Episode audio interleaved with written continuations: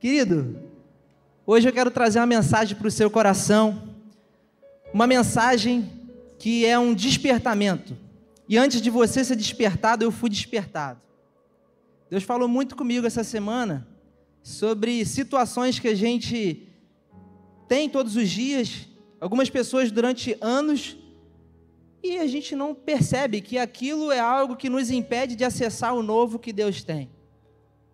Quantas vezes você na sua casa, eu acredito que todo mundo tem, o quartinho da bagunça.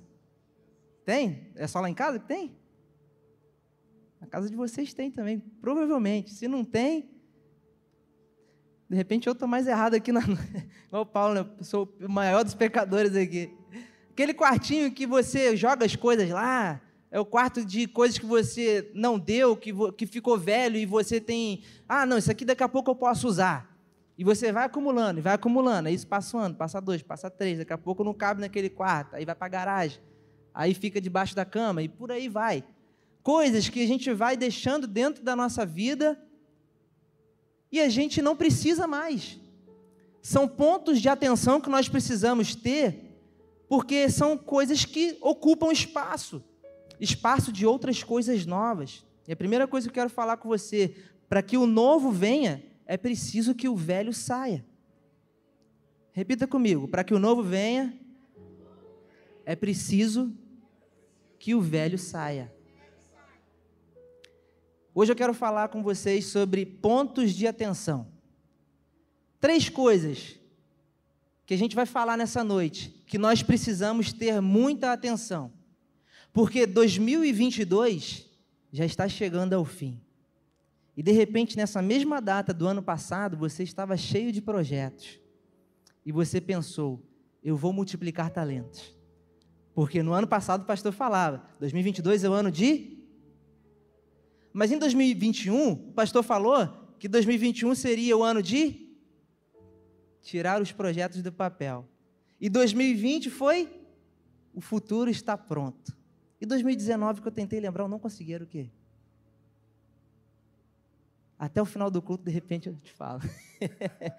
2020, futuro está pronto. 2021, o ano de tirar os projetos do papel. 2022, ano de multiplicar talentos. 2023 é o ano de Seja forte e corajoso, nota 10 para Geisa. A minha aluna aplicada fica aqui na frente pegando tudo. e curiosamente tem a ver com meu filho, Josué, ser forte e corajoso. Foi o que Deus falou para ele, seja forte e corajoso. É o que Deus fala para você, seja forte e corajoso. De repente, em 2020, o futuro estava pronto, mas você ainda não estava preparado para o que Deus tinha para a sua vida. Era um despertamento que Deus estava dando através do nosso pastor. Em 2021, a mesma coisa. Ano de tirar os projetos do papel. Teve gente que entrou em 2021 sem projeto. 2022, ano de multiplicar talentos. Tem gente que não tem talento.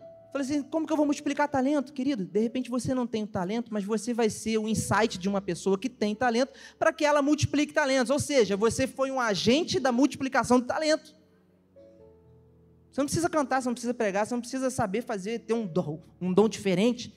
Na verdade, Deus vai te usar como um despertador para aquele que tem. E você multiplicou também, você tem parte naquilo também.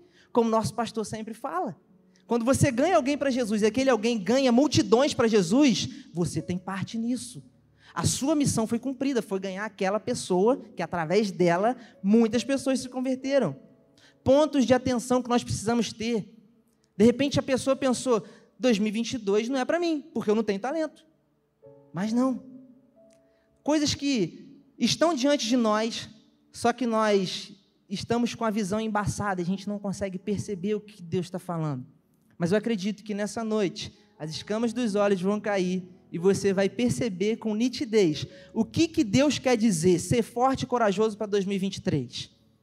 Vai ficar claro para você. Você que veio aqui nessa noite, Deus tem uma palavra de despertamento sobre a sua vida. Quero te convidar, querida, a abrir comigo no livro de Salmos, capítulo 1.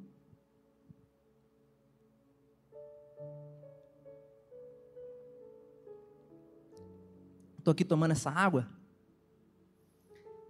E é interessante. Se eu chegasse para você, você está com sede, tem um copo d'água aqui, uma caneca bacana, você encontra ali no seu store, né? Só procurar ali depois do culto, você desce sentido ao banheiro, tem o cesto ali, você pode levar uma caneca linda dessa para sua casa. Se eu pegar essa água, você não está vendo aqui, mas se eu te disser que essa água é pura, provavelmente você vai acreditar. Mas se eu pegar um outro copo que tá aqui, que ficar aqui do lado, vamos dizer que isso aqui é um copo, e eu digo que dentro desse copo existem coliformes fecais. É uma, uma, uma nomenclatura mais saudável para o que eu estou querendo dizer para você. E eu pego apenas uma gotinha disso e eu coloco dentro desse copo.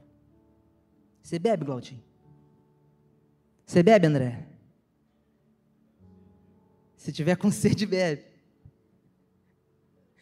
Eu teria medo de beber, Arquimedes. Sabe por quê? Aquilo que eu olho que pode matar minha sede, pode me matar. Porque eu vi acontecendo, cara, tem uma gotícula só que tem inúmeras bactérias, que eu não sei que tipo de bactéria é aquela que tem ali e o que, que vai acontecer dentro do meu organismo. Mas é uma gotinha só. Não é possível que uma gotinha só vai fazer mal. E faz mal, e faz muito mal, compromete toda a água. É uma coisa muito pequena, mas compromete toda a água. Ela fica imprópria para ser utilizada, para ser consumida. Da mesma forma, se eu pegar um anel como o meu, o anel, um aramezinho assim, sem o ouro, ele não tem valor algum. Mas se eu pego uma grama de ouro e eu coloco por cima daquele aramezinho, é mais ou menos assim, não é? Tá caro, uma grama de ouro, tá, uma grama, mas é uma graminha só, em cima de um aramezinho. Faz toda a diferença, não faz? Faz toda a diferença. Uma gota de uma água podre compromete tudo. E uma grama de ouro faz valer mais do que qualquer outra coisa. Coisas pequenas podem valorizar muito, mas podem comprometer completamente uma coisa. Pequenas coisas que a gente não tem atenção às vezes, isso faz toda a diferença.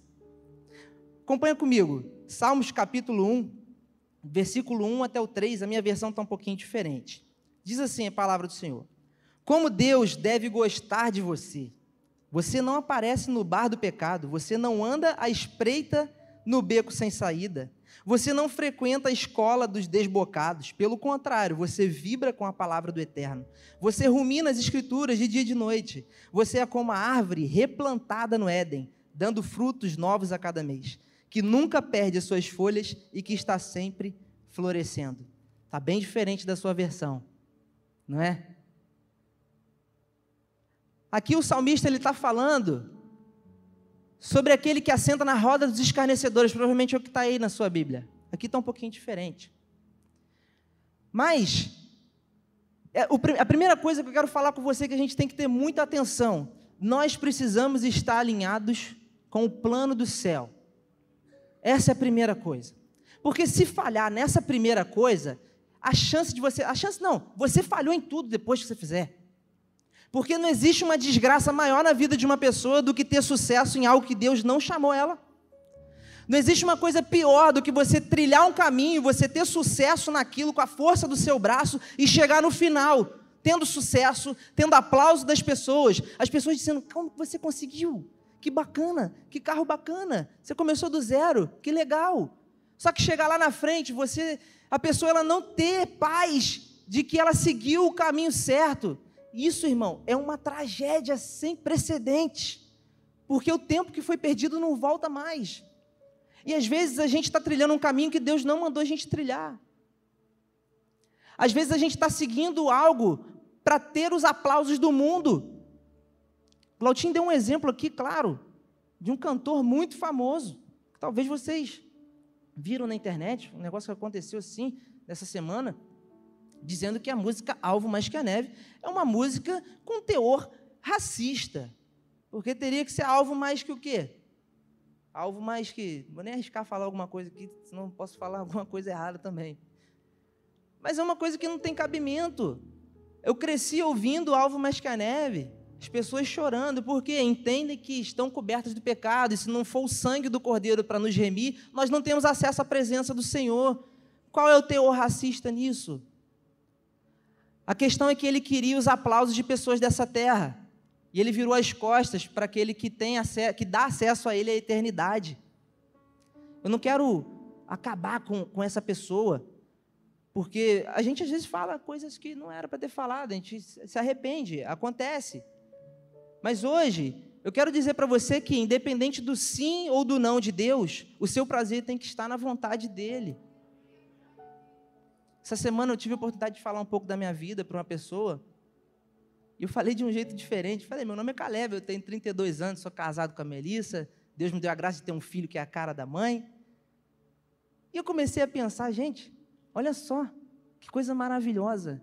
Você está no centro da vontade de Deus e Deus te proporciona fazer parte de uma família. Nada tem faltado. Muitas são as lutas, muitas são as adversidades, mas Deus tem nos sustentado em tudo. Quando a gente diz que todas as coisas cooperam para o bem daqueles que amam a Deus, não quer dizer que tudo vai cooperar para o seu conforto, às vezes vai ficar bem desconfortável. Mas muitas vezes circunstâncias vêm sobre nós e as, e as circunstâncias não mudam quando a gente faz tudo certo. E quando isso acontece, pode ter certeza que Deus permitiu essas circunstâncias virem para mudar você. Às vezes as circunstâncias não vão mudar quando você orar. Às vezes você vai fazer jejum. Às vezes você pensa, porque tem casta que só sai com jejum e oração. Mas isso funciona para demônio. Não funciona para pessoas, por exemplo. Tem gente que você vai orar, vai jejuar, não vai resolver, não, porque não é demônio, é a pessoa, cara. O problema é a pessoa, não é o demônio. As pessoas são perigosas. Os demônios saem em nome de Jesus, mas as pessoas crucificaram o Mestre. Outro ponto de atenção que precisamos ter. Eu estava percebendo que viver no centro da vontade de Deus é a melhor coisa que a gente pode ter nessa terra. Você não precisa de bens. Você não precisa do que você acha que é necessário. Se você entende que você estando alinhado com o que os céus querem, as coisas vão acontecer naturalmente. Talvez não no tempo que você deseja, mas as coisas vão acontecer naturalmente. Trilhar um caminho certo, ter sucesso e perceber no final da vida que trilhou o caminho errado, isso deve ser um desastre muito grande. Mas isso só acontece com pessoas que não estão alinhadas com o propósito que Deus tem. Nessa canção, Alvo Mais Que a Neve, Claudinho falou, em Isaías 1,18: Embora seus pecados sejam como escarlate, eu os tornarei brancos como a neve. Mas Davi também fala sobre isso, Salmo 51, 7. Purifica-me de minha impureza e ficarei limpo, lava-me e ficarei mais branco que a neve. Entre o que dizem e o que pensam sobre você, Prefira ficar com aquilo que Deus diz e o que Deus pensa sobre você. Prefira ficar com aquilo que a Bíblia diz sobre você. Que mesmo que você esteja numa situação complicada, cheio de pecado, através do Cordeiro de Deus, nós somos purificados de todo pecado. E nós temos livre acesso à presença de Deus. Querido, se isso não é o suficiente, eu não sei mais o que, que a gente precisa. Porque se tudo acabar agora, e todos nós aqui tivermos a plena consciência disso, tá tudo bem. Porque a eternidade é o principal. E às vezes a gente se distrai com coisas que são daqui. A gente veio para cá nu e a gente vai voltar nu e a gente não trouxe nada para cá e a gente vive brigando por coisas que a gente não vai levar daqui. Não faz o menor sentido. Por quê? Não existe um alinhamento do céu com a terra. A cultura do céu não tem nada a ver com a cultura da terra. Nós precisamos olhar para a eternidade. Esse é o alinhamento do céu com a terra. Nós precisamos estar dispostos a abrir mão de coisas dessa terra para viver o novo de Deus. Como eu falei no início, coisas velhas precisam sair para que coisas novas possam entrar. É assim que funciona a matemática do reino. Moisés, em Êxodo 33, 15, Deus deu uma ordem para Moisés para ele caminhar durante o deserto, pelo, pelo deserto. E Moisés estava com medo. Mas Deus já tinha feito tantas coisas. Deus ele mandou as pragas para o Egito, Deus livrou o povo perante o mar, o mar se abriu e depois o mar se fechou quando o faraó estava chegando perto do povo. O povo estava no deserto, não tinha água, Deus providenciou, não tinha comida, Deus providenciou. Estava frio, Deus botou uma coluna de fogo. Estava calor, Deus colocou, dava frio, Deus colocou a coluna de fogo. Estava calor, Deus colocou uma nuvem. O pessoal estava com fome, Deus mandou maná. O pessoal reclamou do maná, Deus mandou codornizes. O que mais precisava ser feito para o povo perceber que Deus era com eles? E Moisés, vendo isso tudo, em algum momento ele pensou: eu não posso prosseguir se o Senhor não for comigo. Ele fala: então lhe disse Moisés: se a tua presença não vai comigo, não me faça subir desse lugar. O alinhamento do céu com a terra, o alinhamento do plano do céu com o seu e com o meu coração, passa por essa dependência de Deus. Deus, eu não quero dar o próximo passo se o Senhor não estiver comigo. Por favor, Pai. Não me permita dar um passo para eu chegar lá na frente e eu perceber que eu vim e o Senhor ficou lá atrás. E às vezes é igual um GPS que funciona, né? O GPS ele dá uma coordenada à medida que você está caminhando. Você errou o caminho, o GPS fala o quê? Novo cálculo de rota. Às vezes você tem que dar uma volta gigante. Mas é assim que acontece quando a gente não obedece o Senhor, quando Ele dá uma ordem clara para a gente. Não era para dar o próximo passo, você deu o próximo passo. A gente perde um pouquinho de tempo. Mas é melhor voltar do que continuar. Porque quando a gente continua e insiste em algo que a gente sabe que não é de Deus para a gente, a gente não vai ser feliz de imediato. Porque o plano de Deus para a sua e para a minha vida é de sermos felizes. Às vezes aqui na terra a gente vai passar por dificuldades, vamos ser perseguidos. No mundo tereis aflições, mas tem de bom ânimo, porque eu venci o mundo. Tem de bom ânimo, porque o foco de vocês não é essa terra, o foco de vocês é a eternidade. Esse é o primeiro ponto de atenção que eu quero compartilhar com você. A segunda coisa que eu quero compartilhar com você é: não despreze as pequenas coisas. Não despreze pequenos sinais. Você percebeu comigo? Uma gota de uma água contaminada compromete um copo inteiro. Uma grama de ouro, ela faz um objeto valer muito. Você percebe a importância de, de pequenas coisas? De repente, para você, é pequeno, vira um culto de quinta, ou um culto de domingo, ou frequentar uma célula. De repente, para você é pequeno, você não furtar o horário que o seu patrão te paga, ficando no WhatsApp o dia inteiro enquanto era para estar tá fazendo alguma coisa. Isso é outro ponto de atenção. Às vezes, Deus, por que, eu não sou promovido? Deus, por que não aparece uma oportunidade? Claro, você fica morcegando, seu sobrenome deve ser morcego. Você fica ali, o patrão deu um negócio, saiu, você já faz tudo diferente do que era para fazer, só porque ele não está te vendo.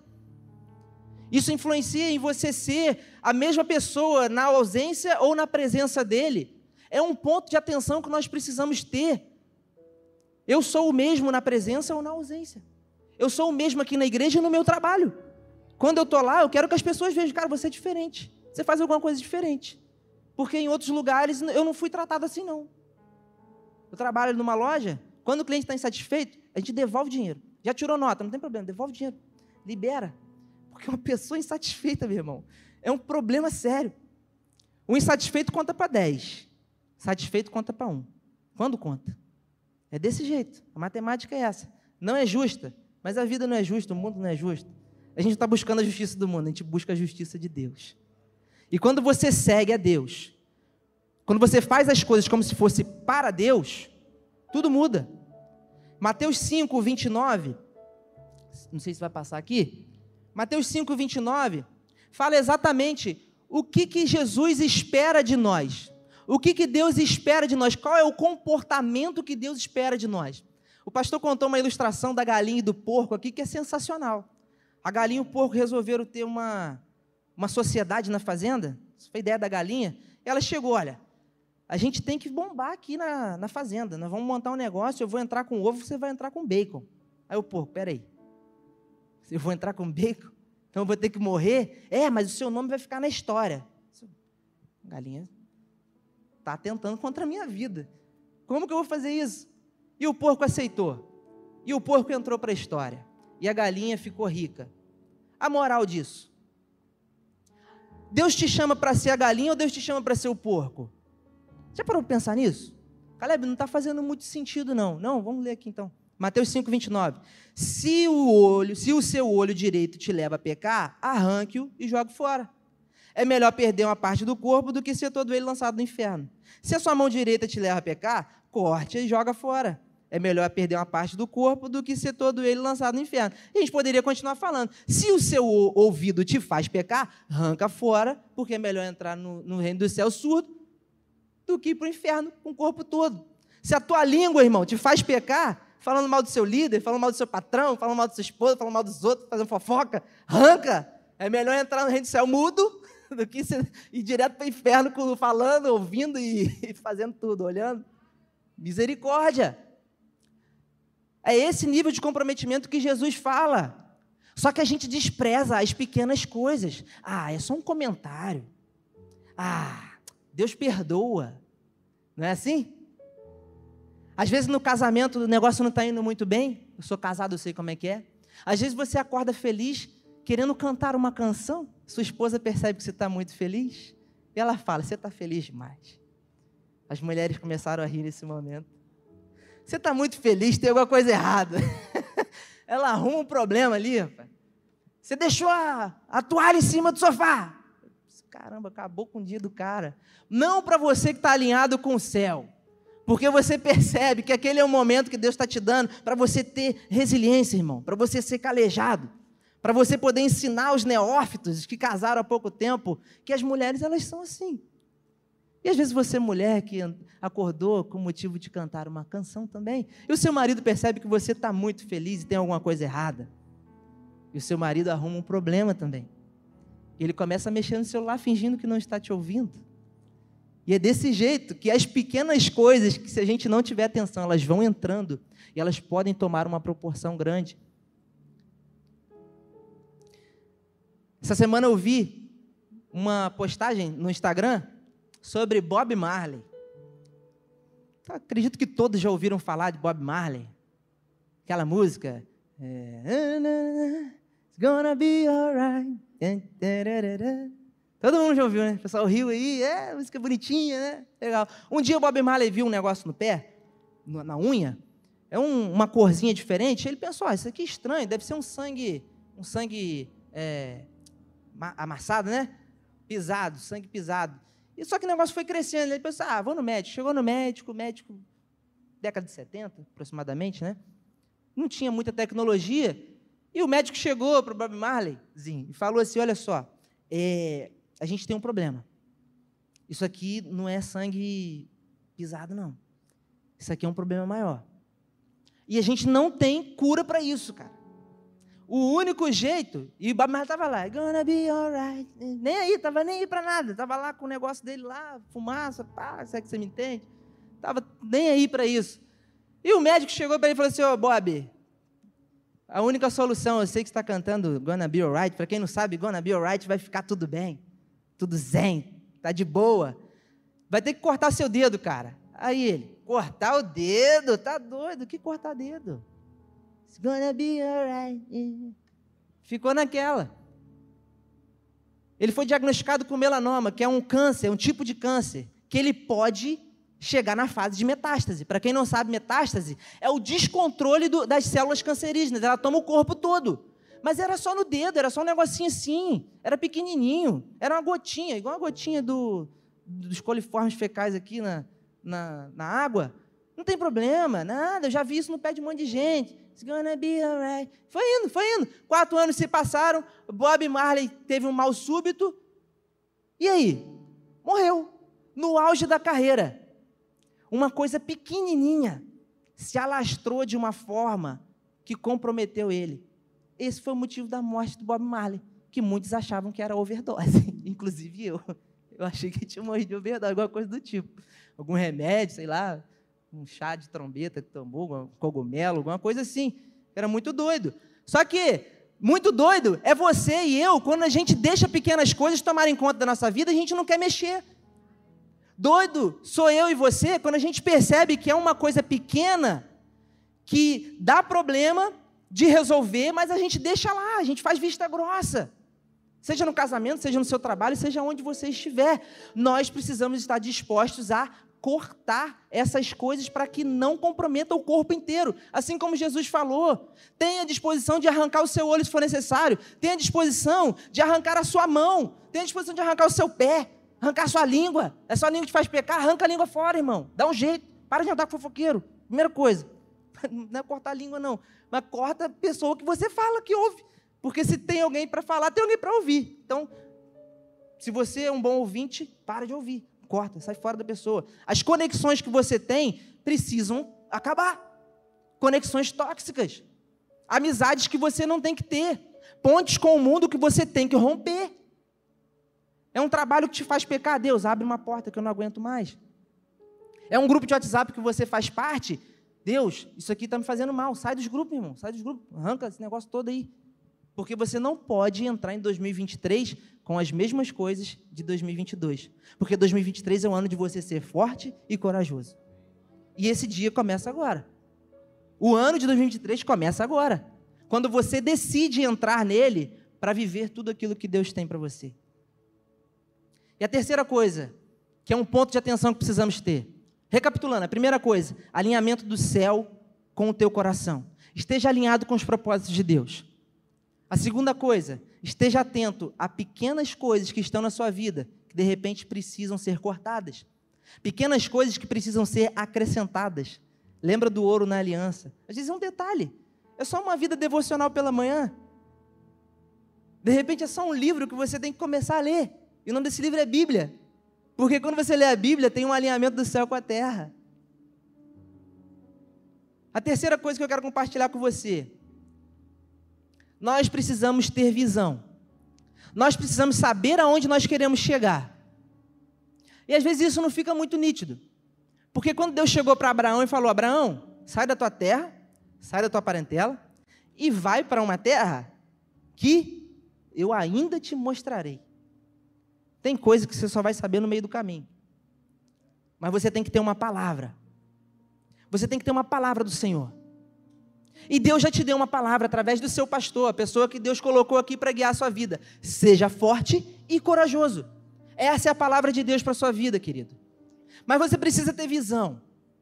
E nessa noite eu creio que Deus vai fazer com que as escamas dos seus olhos caiam, para que você tenha nitidez da onde Deus quer que você caminhe o caminho que Deus quer que você comece, o caminho que Deus quer que você pare, as conexões que Deus quer que você encerre. É preciso ter visão. E eu li uma frase no livro que é interessante: visão sem ação é apenas sonho. Ação sem visão é pesadelo. Agora, visão com preparação e ação é o caminho para a realização. Vou repetir. Visão sem ação é só sonho. Tá lá. Ah, eu tenho um sonho de ter uma casa própria. Deus quer que você tenha uma casa própria? Provavelmente sim. Você vai morar onde? Mas o que você está fazendo? Não está tendo ação. Então é só sonho. Não, eu quero ter a casa própria. Você tem uma ação, mas você não tem uma visão. É um pesadelo. Você começa a fazer as coisas, faz o um empréstimo, não libera um empréstimo, 500 mil você vai fazer e você ganha mil por mês. Como é que você vai pagar esse trem, cara? Está enrolado. Você vai viver um pesadelo. Ação sem visão é pesadelo. Agora, visão com preparação e ação é o caminho para a realização. Seleção brasileira. Que fiasco. Brincadeira não. Tinha tudo para dar certo. Mas a preparação foi ruim.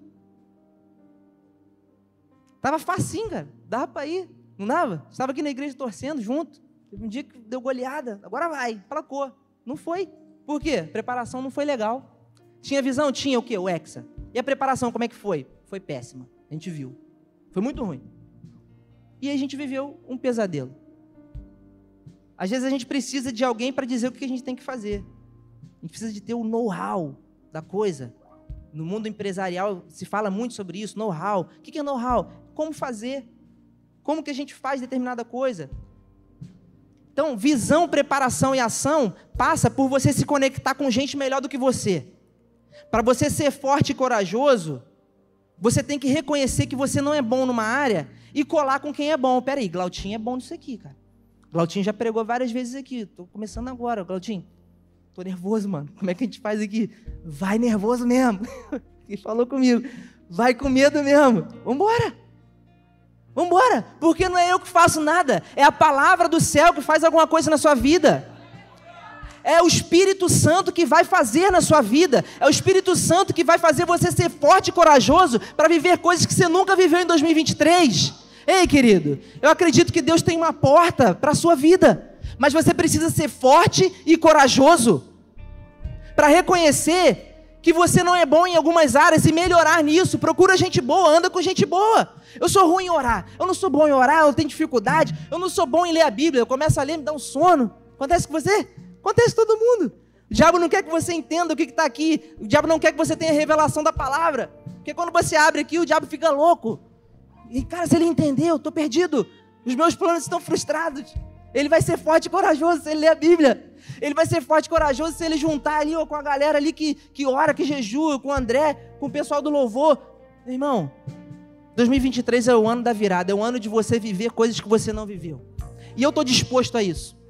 Eu estou aqui com meu coração alegre, eu estou pensando, Deus, se acontecer isso em 2023, ah, meu Pai, eu me preparei tanto. Porque o que me encanta não é a zona de conforto, o que me encanta são as possibilidades que um ambiente me dá. E eu quero acessar ambientes que me dão possibilidades de avançar, porque eu tenho uma palavra: ser forte e corajoso. Ei, irmão, se você tem essa palavra também, quero te convidar a ficar de pé. Eu creio que o Espírito Santo está tocando nos olhos aqui nessa noite, para que seja nítido aquilo que precisa melhorar, para que seja nítido aquilo que precisa acabar de uma vez por todas na sua vida atitudes, práticas, coisas que são feitas, conexões tóxicas que precisam ser encerradas para ontem. Deus já está te mostrando o que, que tem que fazer. Eu quero te convidar nesse momento, feche seus olhos. Querido, o principal na sua vida é você ter o foco na eternidade. Não foca nas coisas dessa terra. É a primeira coisa. Espírito Santo de Deus, quero te pedir que o Senhor venha tocar nos olhos dos teus servos e nos meus olhos também, para que esteja nítido para a gente aquilo que o Senhor quer fazer em 2023, que nós possamos enxergar, ó Pai, aquilo que precisa acabar, aquilo que a gente precisa parar de fazer, as pessoas que a gente precisa se conectar, para que nós possamos caminhar por um caminho que o Senhor quer que a gente caminhe, porque a palavra diz: seja forte e corajoso, não te mandei eu. Esteja tornando nítido aos olhos, ó Pai aquilo que precisa ser encerrado, aquilo que precisa ser começado, porque nós não queremos ser os mesmos. E nós fazemos parte de um caminho que transforma o ser humano, e esse caminho se chama Jesus. Jesus é o caminho, Jesus é a verdade, Jesus é a vida, Jesus é aquele que, através do seu sangue derramado na cruz, nos torna limpo, nos torna alvo como a neve, branco como a lã. E Pai, nessa noite, nós te pedimos que o Senhor venha derramar o teu sangue sobre nós, ó Pai para que possamos acessar o novo do Senhor, aonde o Senhor será glorificado em tudo, aonde o Senhor irá nos guiar com a sua mão, aonde nós teremos a certeza de que a força do Senhor se aperfeiçoa em nossa fraqueza. Nós queremos viver os planos do Senhor, e se for preciso, Pai, abandonar os nossos planos, que seja assim, Pai. Que seja assim, porque os seus planos, os seus sonhos são maiores do que os nossos. Nós te entregamos, ó Pai, a nossa vida nesse momento, crendo de que o Senhor tem cuidado de tudo, de que o Senhor já providenciou tudo, e nós só precisamos ir em frente e ter a certeza de que o Senhor é conosco, de que o Senhor é conosco.